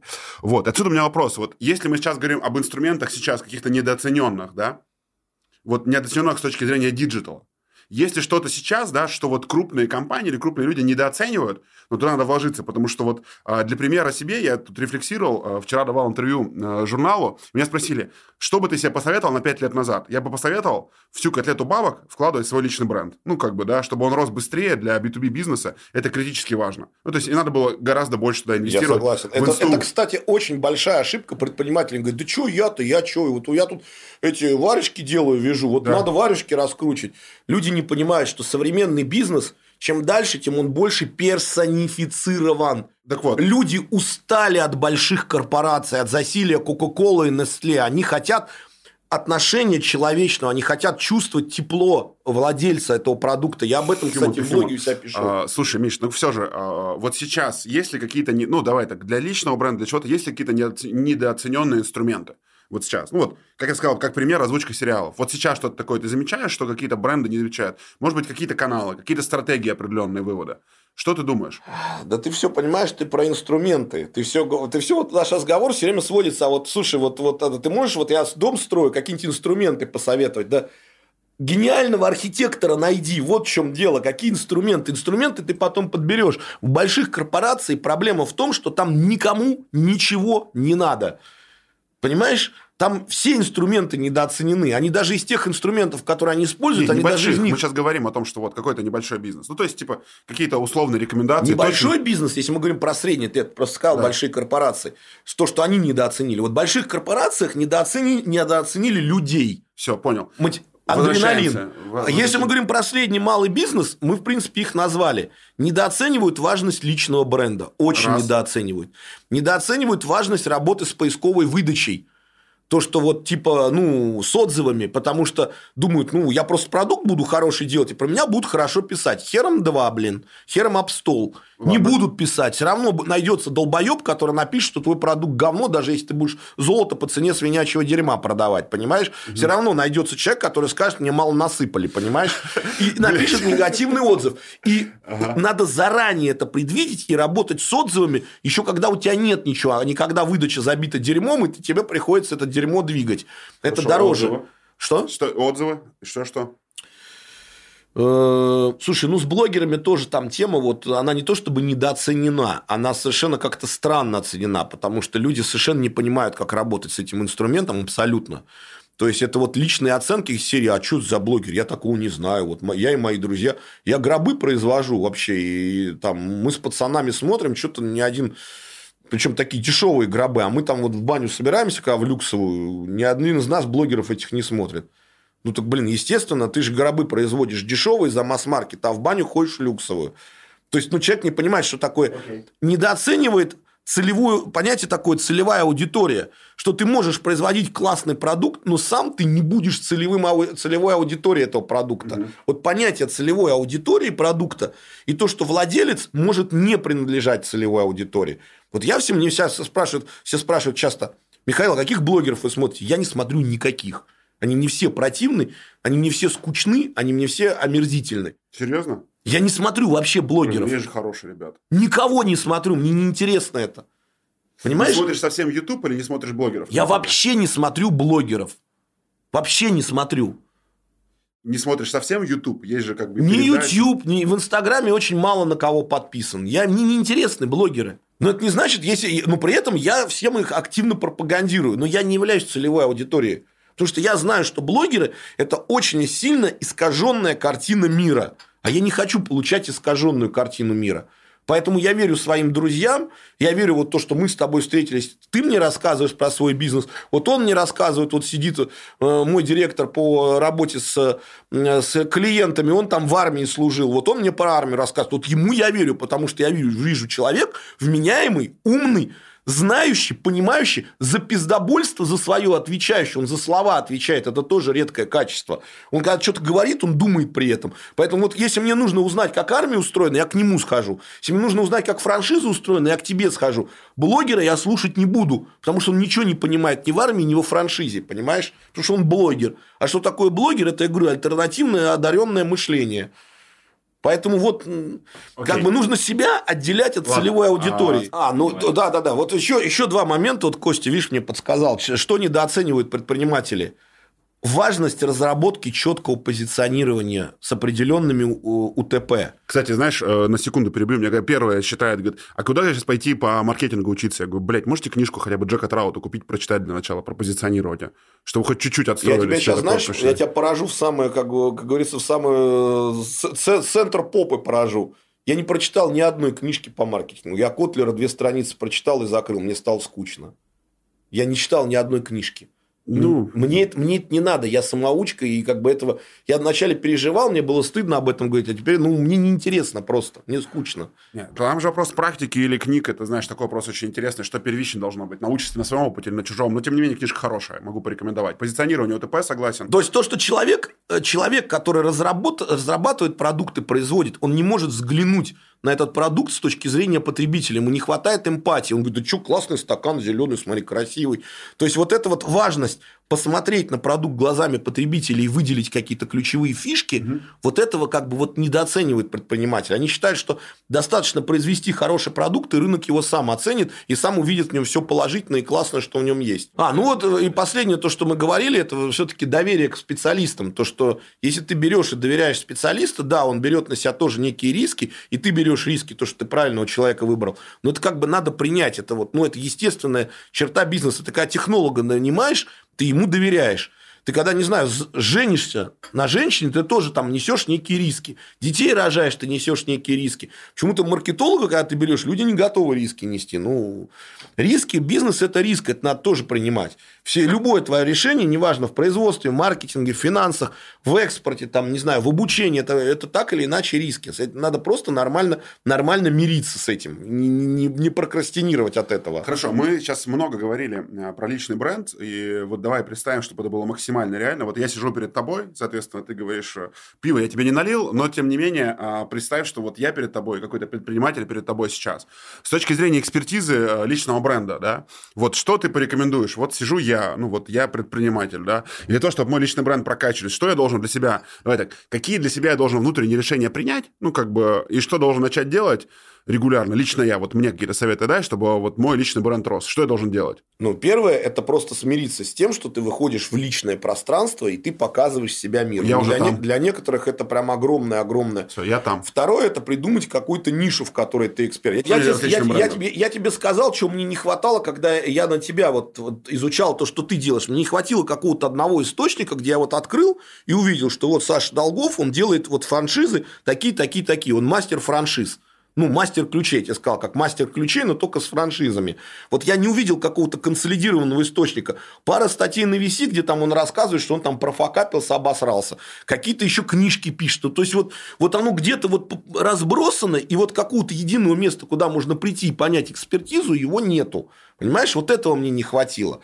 Там мне, не знаю, у тебя Телеграм есть, я так и не понял. Есть. Ну вот я что-то его, я, я его, я Инстаграм увидел, Телеграм не увидел. Вот, то есть мне, вот, мне не хватает какого-то вот, вот видишь, я как бы вот, даже я не понимаю, как ты себя позиционируешь. Ты кто вообще? Ты лидер предпринимателей Сибири, ты мастер франшиз, ты там подкастер, у тебя много ипостасей, и толком непонятно, ты кто вообще, понимаешь? И что в таком случае делать? Не знаю. Определиться по жизни? Нет, я тебе, я, я тебе говорю, я бы тебе советовал сделать страничку. Если ты хочешь быть в нескольких ипостасях, ты можешь сделать э, систему страниц. Вот Здесь я Саша Долгов как мастер франшиз, здесь я Саша Долгов как лидер предпринимателей Сибири, здесь я Саша Долгов как там, не знаю, еще кто-то, понимаешь? Вот, ну, чтобы это как-то четко было прописано, потому что я даже захотел тобой поинтересоваться, у меня какой-то вот, знаешь, человек-оркестр вроде всем занимается, а обычно часто, когда человек занимается очень многим, он не занимается ничем. Это ошибочное мнение складывается об этом. Или правда. Нет, нет, ну я, я тебе сказал, я же говорю, я пришел изначально очень скептично настроенный, ты меня фактически переломил, переубедил. Окей. А с точки зрения, вот давай сейчас там второй вопрос, а с точки зрения того, где мне продвигаться, вот я хочу продвигать свой личный бренд, что мне надо делать, и вот ты сам вкладываешь в свой личный бренд очень много, я видел, что ты тратишь там 5-7 миллионов в год, а что мне Да даже больше, я, наверное, сейчас, я думаю, десятку я в год точно трачу на продвижение на свое. Mm. Ну, это важно, это реально нужно вкладывать. Угу. Слушай, ну, больше себя рекламировать. Вот так скажу. Ну, а что там? Давай так, телега, инста, ютуб, э, статейки на всяких. Вот если какой-то ранжировать, да, соответственно, что точно надо поделать? Слушай, я тебе а... сказал, напиши, нависи, блядь, про свои успехи. Это я не про себя, ладно. Смотри. А я про тебя говорю. Ты иди нависи, сделай статьи, как ты охуенно стрельнул там эту франшизу, ту франшизу. Вот тебе что надо сделать. Ты набираешь, набираешь, я тебе сказал, ты набираешь твою фамилию. В поиске выдается Александр Долгов, виси, открываешь, я тут обосрался и тут обосрался собрался, все, заебись профайл, блядь. Охуенный профайл, Ладно. блядь, успешного человека. Понимаешь, нет, нет, то, что можно, можно писать, что обосрался, но это должно быть довеском к тому, что ты реально сделал. А у тебя все, ты, ты забиваешь поисковую выдачу и видишь, как Саша срется, блин, постоянно. Успешный человек. То есть, я против инфо-цыганщины, которые люди, которые пишут только про свои успехи, не пишут, что они обосрались. Я против вот этого смакования своих там, своей, своего говна, то, что ты обосрался. Это на VC народ очень любит. Там же, говорю, на VC это какое-то вообще реально извращенное какое-то сообщество недопредпринимателей. Там обожают нюхать чужое дерьмо. Вот успехи, когда ты приходишь, успех какой-то пишешь, говорит, да он пидорас, да он долбоеб, да он нихуя не знает, я сейчас расскажу, какой он идиот. При этом, когда, при этом, когда человек пишет, вот тут я обосрался, и тут все, вау, вау, как смачно, как хорошо пахнет, давайте вместе понюхаем его дерьмо и скажем, Саша, мы с тобой, мы верим, мы видим, ты классный чувак, ты так же, как и мы, обосрался, понимаешь? Ну, там лузеры сидят, реально. Я думаю, что это, знаешь, такая история. Да и нехер туда идти, даже вот они обосрались, мы-то куда, блядь? Нет, а ты знаешь, там, кстати... Нежели хорошо, нехуй начинать. Я тебе могу сказать, эффект VC, это вот, ну, реально странная очень платформа, потому что там вот реально все тебя в комментариях засирают, при этом в личку приходит, говорит, здравствуйте, у меня к вам вопрос. Да. А вот я почитал, мне очень понравилось, а можно вот с вами на эту тему пообщаться? То есть, в личке полно запросов, но эти люди, они не пишут комментарии, а комментарии пишут как раз лузеры. Ладно, а, то есть мы сейчас говорим о том, что можно на VC писать себе, если я какой-то предприниматель, а, интеграции покупать у блогеров. А что еще ты порекомендуешь из таких инструментов точно должно быть? Снова ты начни с позиционирования. Ты кто? Да предприниматель я. Ну вот какой-то, нет, нет, слушай, человек, надо вкладывать сейчас бренд. любой э, нет, смотри, я ларьки, тебя... ларька с шаурмой говорит, я предприниматель. Сейчас не, не, не стыдно говорить, что я там ремесленник. Сейчас я предприниматель. Но тем не менее, то есть мы говорим о том, что вот какой-то есть бизнес в России. Вот там какой-то Вадим Боков, блядь, сидит в Иркутске, например, да, местный, блядь. В Тюмени. А, он, он в Тюмени, а я тебе говорю, что есть Иркутский, блядь. Э, Иркутский такой. Стив Джобс. Иркутский. Ну, там, Стив... Нет, там ближе к Китаю, там Иркутский Джек Ма. Короче, сидит кто-то там, да, и говорит, вот ему что поделать надо, сколько денег заложить. Люди хотят, понимаешь, вот я за то, что ты не любишь конкретику, да, я люблю чуть конкретику, я сторонник того, что давайте хотя бы контур начертим, да, куда идти. Ну, то есть, книжками потом наполним, блядь, этот книжный шкаф. Давайте хотя бы поймем, что, блядь, там есть, чтобы человек хотя бы вектор понимал. Ты знаешь, вот это типа... очень тоже типичное как бы заблуждение, про которое я всегда говорю, Михаил, назовите какую-нибудь цифру. Ну, какую-нибудь назовите. Да не назову я тебе никакую Ладно, 10 цифру. миллионов в год ты тратишь свое продвижение. Ну, вот я трачу 10 миллионов. Все, это миллион в месяц. Из них пропорционально куда сколько уходит? Примерно в месяц. Ну, вот так. Или из десятки за год. На YouTube блогеров столько-то, блядь. В... Слушай, ну, у меня телеграм-канал, у меня свой сайт, у меня там редакции сидят, пикчеры, э, райтеры, и остаток это, ну, вот посчитай, остаток это реклама через блогеров. Угу. Причем, я свой сайт? Причем, знаешь, что, что самое интересное? У очень многих предпринимателей в голове я это называю там э, проблема рой. То есть я там вот сделал, сделал э, размещение, а никто не пришел. Ёптать, что же делать? Значит, я что-то не так делаю. Экспертиза, прокачка экспертизы – это сложный, многоступенчатый, длительный процесс. Сам ненавижу, когда мне SEOшники рассказывают, что нужно вкладываться в течение года. Знаешь, как это э, магия SEO – в кавычках магия. Тебе приходит SEOшник, говорит, вот у вас там сайт. Ты, знаешь, это, мне эта шутка очень нравится. Ты раньше никому нахуй не нужен был на 75-й странице выдачи, а теперь ты никому не нужен на 57-й. С тебя да, да, да, да. Тебе говорят, нет, нет, причем нет, они, я же я говорю, у меня есть такой реквием классическому SEO статья, когда тебе говорят, нужно каждый месяц заносить полтинник или 100 тысяч. Ну, в бизнесе 100 тысяч ни о чем. И к концу года ты увидишь результат. Они приходят к концу года, говорят, вот смотри, вот по этому целевому запросу ты был на 20 странице, а сейчас на третьей. В 7 раз рост, в 7 раз. Давай дальше качать. Только, блин, одна проблема. Дальше первой страницы никто не идет. это, это называется 7 умножить на 0, это все равно Слушай, 0. Ну, это все понимают, в том числе Яндекс, который начинает сначала 2 было, блядь, рекламных ссылки, потом 3, потом сейчас, по-моему, 5, блядь. Там первых рекламных ссылок это рекламные ссылки выдачи, да, поэтому можно, конечно, не выебываться, купить контекстную рекламу и двигаться дальше.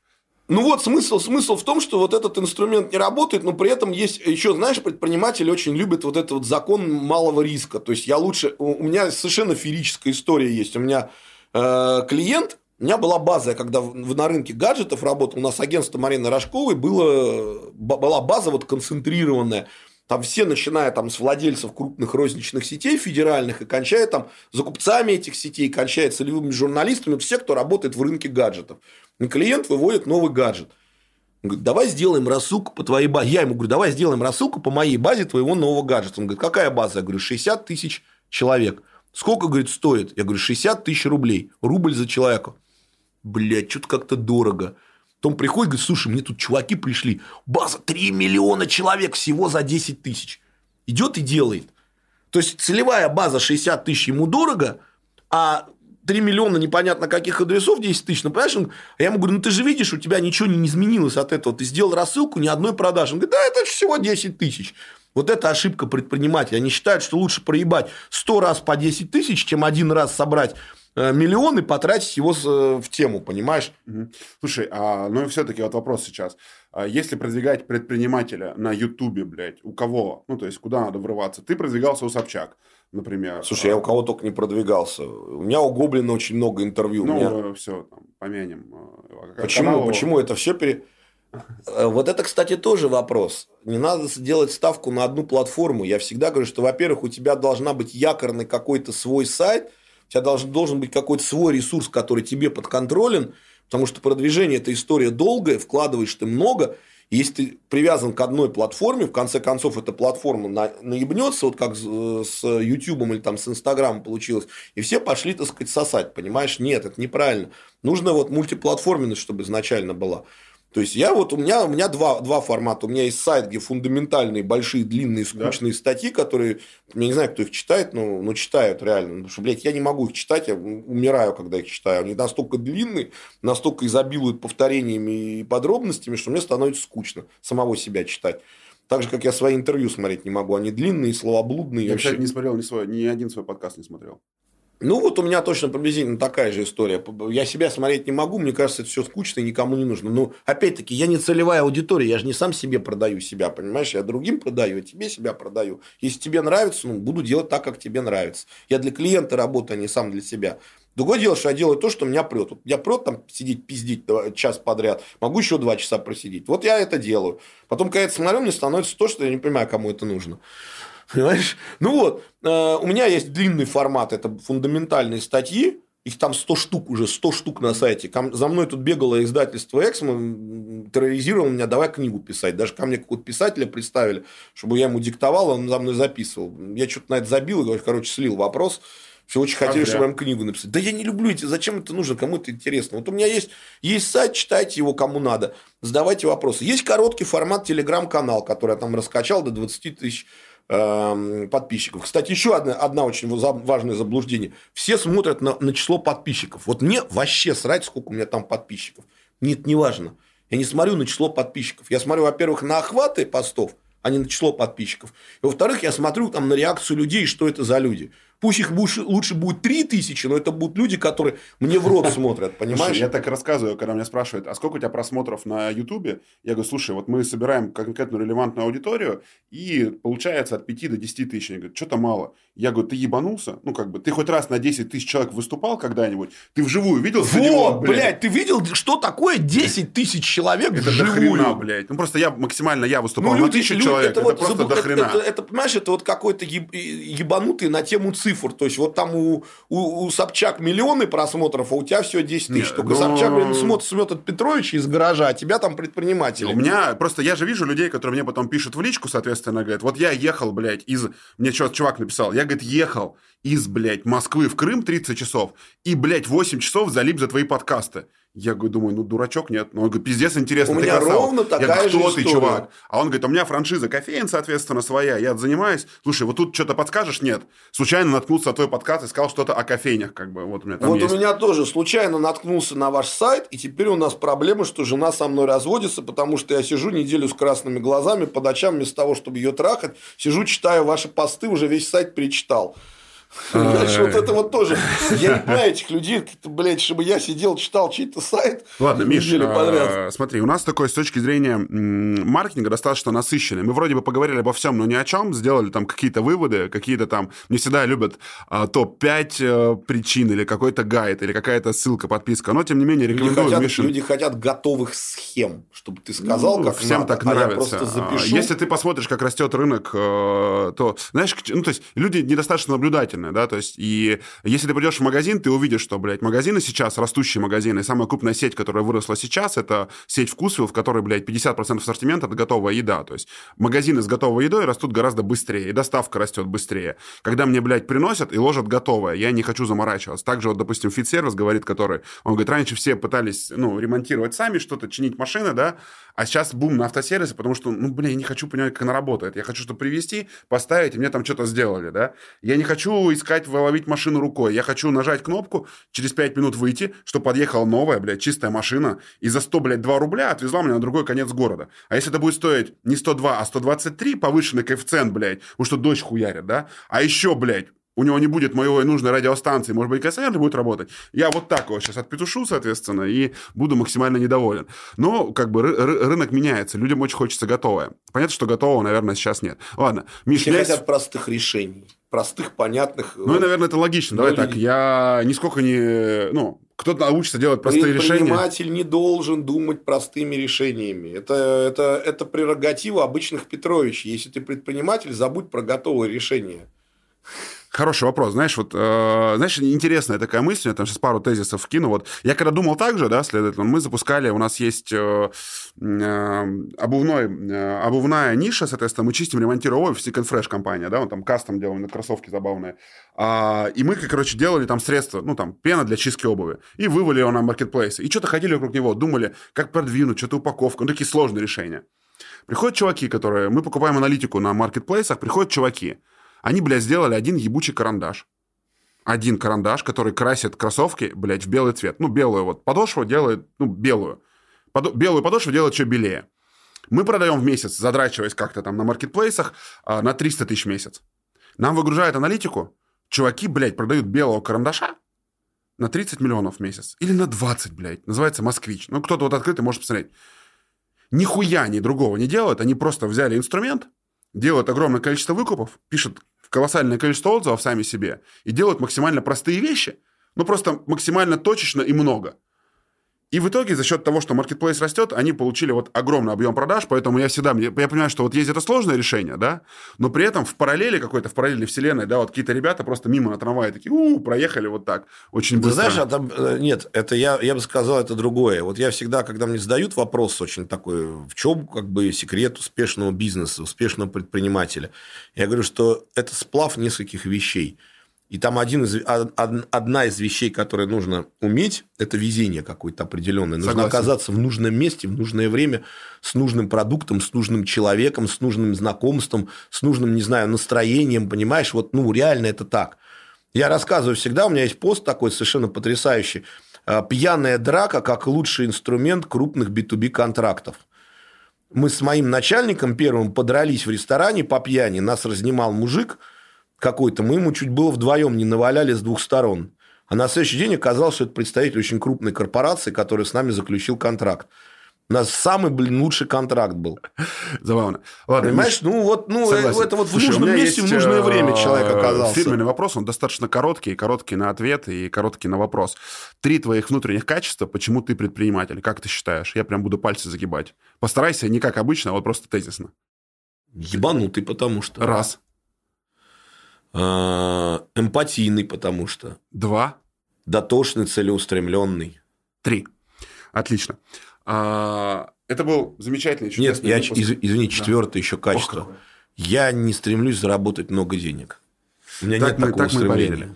Нет, а... серьезно. Я же говорю, деньги это не самоцель, это, это маркер. Миш, спасибо тебе большое за этот разговор. Э, мне понравилось, я посидел, порассуждал. Э, когда меня спрашивают, зачем ты хочешь записывать подкасты, я всегда говорю о том, что это легальный способ поговорить с умными людьми абсолютно бесплатно, с любыми. Не наливая пиво. Вот, даже пиво не наливая, а, вот, и потешить там свое самолюбие, потому что вот э, я еще ни разу не видел, чтобы директор крупной компании, я как-то помню, у нас есть подкаст с операционным директором Дода Пиццы, я говорю, а можно с тобой встретиться? Он говорит, да нахер ты нужно с тобой встречаться? Не сам Федор, а операционный директор. Ну, короче, который прям процессами рулит. Я такой, блядь, а очень хочется понять, как вы внутри менеджмент строите, ну, поучиться у вас. Я говорю, приглашаю тебя на интервью. Он такой, интервью? Заебись. Давай, приходи, что рассказать, что показать. Я такой, прикольный. Пришел, задал конкретные вопросы, поэтому для меня, наверное, подкаст – один из возможностей поговорить с какими-то людьми совершенно легально, в том числе с тобой. То есть вот э, можно было, наверное, сначала на подкаст позвать, потом уже денег платить. Я сейчас об этом подумал. Вот. Э, спросил бы все то же самое, что хотел. Миш, спасибо большое тебе за диалог. Слушай, тебе Я думаю, спасибо. что это было очень Ты- ценно, ты- очень ты- интересно. ты- знакомство с тобой – это самое приятное открытие за последние два месяца, наверное, неожиданное мое открытие Вот. на рынке. Ну, супер. Миш, спасибо. Большое тебе спасибо. Всем пока. Пока.